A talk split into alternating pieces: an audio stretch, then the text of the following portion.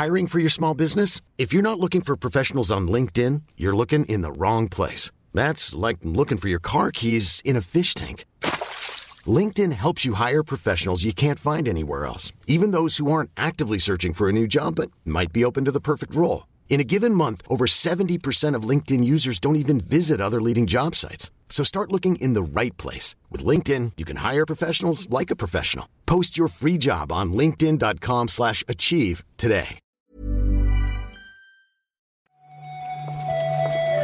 Buenos días, bienvenidas, bienvenidos a esta nueva recarga activa, la del miércoles 22 de diciembre, que va a ser también, ahora sí, la última del año. ¿Qué tal, Marta? Por fin el último día de cole ya. Hoy cerramos, Pep, eh, además, un año de, de recargas. Así que, que, bueno, es un día para estar, para estar contento. Lo hemos conseguido, nos hemos mantenido ahí constante, que esto es como ir al gimnasio al final. y, y hasta aquí hemos llegado. Sí, sí, no sé cuánto balance podemos hacer de un programa que pretende y es rapidito, 10 minutitos de actualidad, pero yo creo que estamos contentos, ¿no? De, de traer cada mañana, algunas veces un poco más tarde, esto me lo tengo que hacer mirar, propósito de 2022, pero joder, que mola la recarga, que la gente está contenta y nosotros también. Por supuesto, para mí, yo te lo digo ya, Pep, porque este es el momento, para mí es un placer grabar contigo cada mañana, porque me lo paso muy bien. Igualmente, igualmente, Marta, muchas gracias. Nos permitimos estas cosas por, por, por, bueno, no sé si es el espíritu navideño, pero también porque hay poquitas noticias hoy. Vamos a comentarlas, pero ya veréis, ya veréis qué es lo que hay.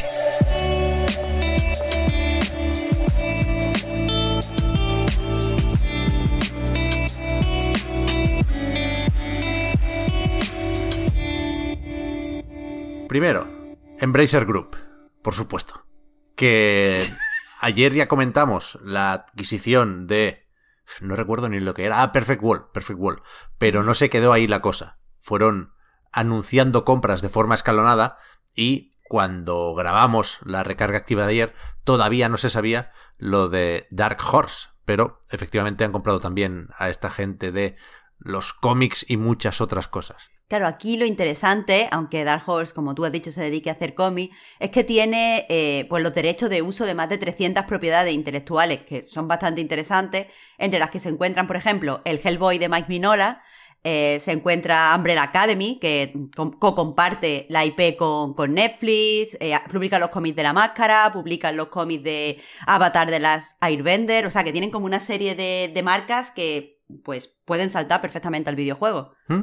Yo creo que esa es la principal razón ¿eh? para comprar una compañía de este tipo, aunque también a lo mejor le, interesa expandirse por ahí a Embracer. ¿eh? Entiendo que no están limitados a videojuegos, de hecho compraron hace poco también o se disponían a comprar una, una empresa de juegos de mesa, con lo cual parece que quieren ser bueno, un gigante de, de, del audiovisual y no solo de los videojuegos, pero bueno, supongo que tendrá implicaciones también a la hora de desarrollar jueguicos porque es eso, son muchísimas IPs, pero es que también tienen un montón de estudios internos para, para convertir todas estas franquicias en, en, videojuegos. Veremos qué hacen, aunque ya lo siento Marta, aquí no nos han no nos han dado la copia del recibo, no sabemos cuánto se han gastado, no. pero tiene que ser un buen dinero, ¿eh? tiene que ser un, un pico, como se suele decir.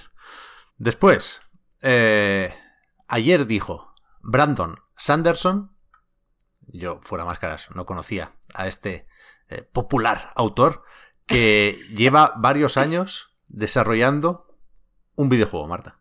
Claro, para quien no lo conozca, eh, por situar un poco, es el escritor de la saga del Archivo de las Tormentas y también de la serie Nacidos en la Bruma. Y básicamente eh, tiene un blog personal que actualiza muy a menudo y donde todos los años hace un repaso a lo que, bueno, a lo que él ha estado haciendo, en donde ha estado colaborando, pone pues las charlas que ha dado o si ha aparecido en televisión y tal. La sorpresa ha llegado cuando en el repaso de este año ha dicho que ciertos retrasitos eh, en su trabajo como escritor vienen porque lleva varios años trabajando con un estudio que él dice que es muy conocido en un videojuego y que este juego se anunciará en 2022.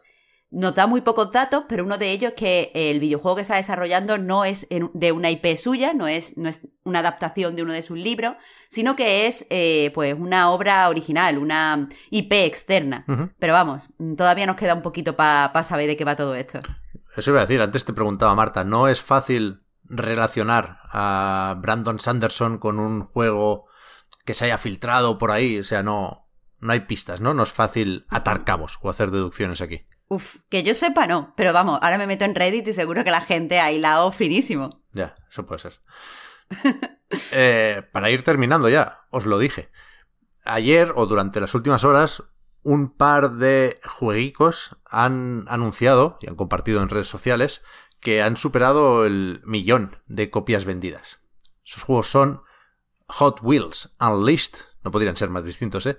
Y Bravely Default 2. Está bien, ¿no? Hombre, está bien, siempre pues es una alegría que los juegos vendan bien.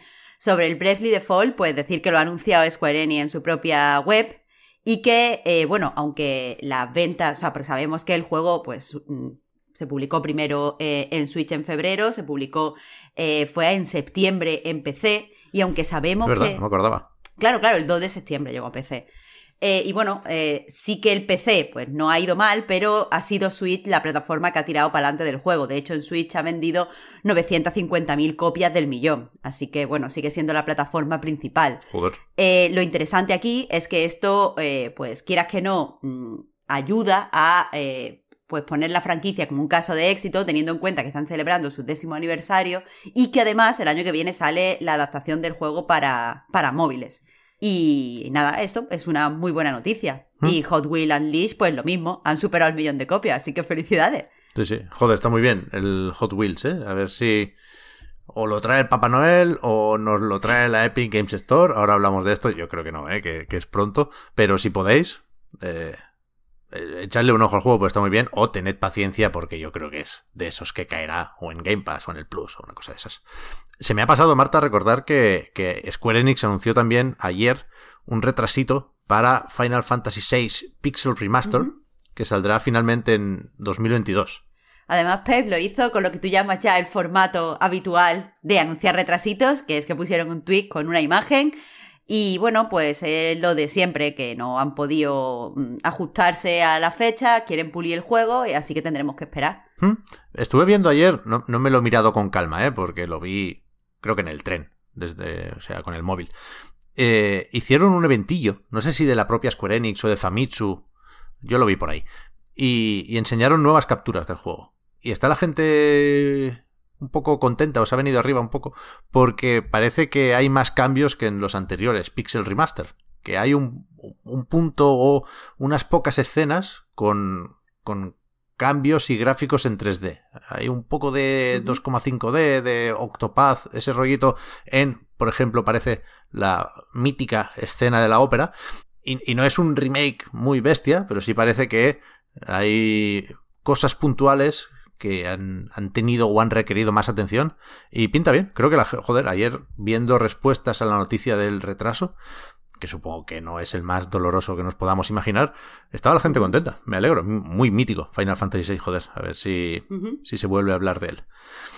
Y para terminar ya, decía, lo de la Epic Games Store, que no, no lo comentamos en, en recargas previas, creo yo. Eh, están dando un juego al día durante unos cuantos días. Empezaron con Shenmue 3, luego vino Loop Hero y ahora está Second Extinction.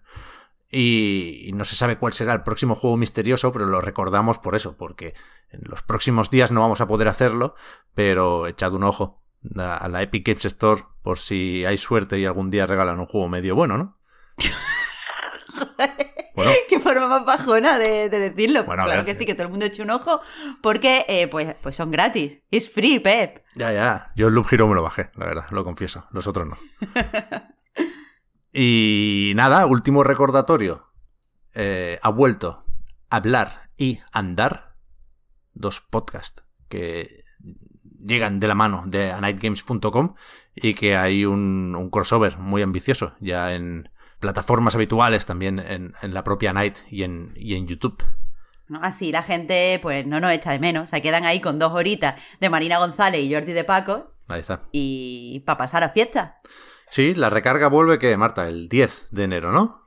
La recarga vuelve, eh, efectivamente. El lunes 10 de enero estamos aquí recargando activamente. A ver cuántos juegos se han retrasado ya durante la primera semana de 2022, que es verdad que a mí me gusta eso cuando tiran la toalla nada más llegar a la oficina y comprobar cómo está la cosa.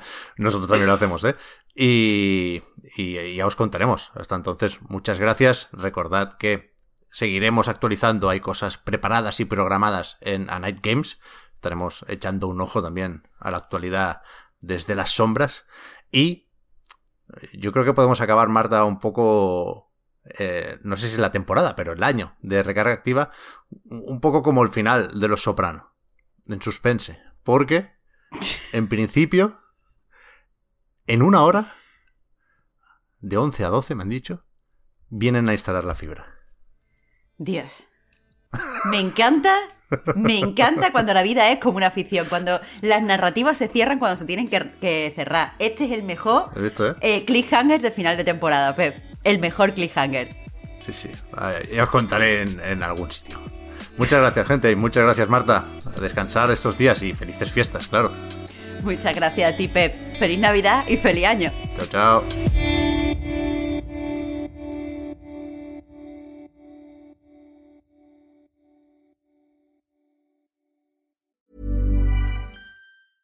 Hey, I'm Ryan Reynolds. Recently, I asked Mint Mobile's legal team if big wireless companies are allowed to raise prices due to inflation. They said yes. And then when I asked if raising prices technically violates those onerous two year contracts, they said, What the f are you talking about, you insane Hollywood ass?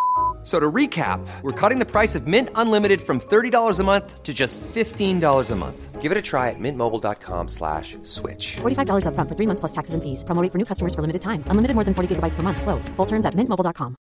Hi, I'm Daniel, founder of Pretty Litter. Did you know cats tend to hide symptoms of sickness and pain? I learned this the hard way after losing my cat, Gingy. So I created Pretty Litter, a health monitoring litter that helps detect early signs of illness by changing colors, saving you money and potentially your cat's life. Pretty Litter is veterinarian developed, and it's the easiest way to keep tabs on your fur baby's health right at home. Go to prettylitter.com and use code ACAST for 20% off your first order and a free cat toy. Terms and conditions apply. See site for details.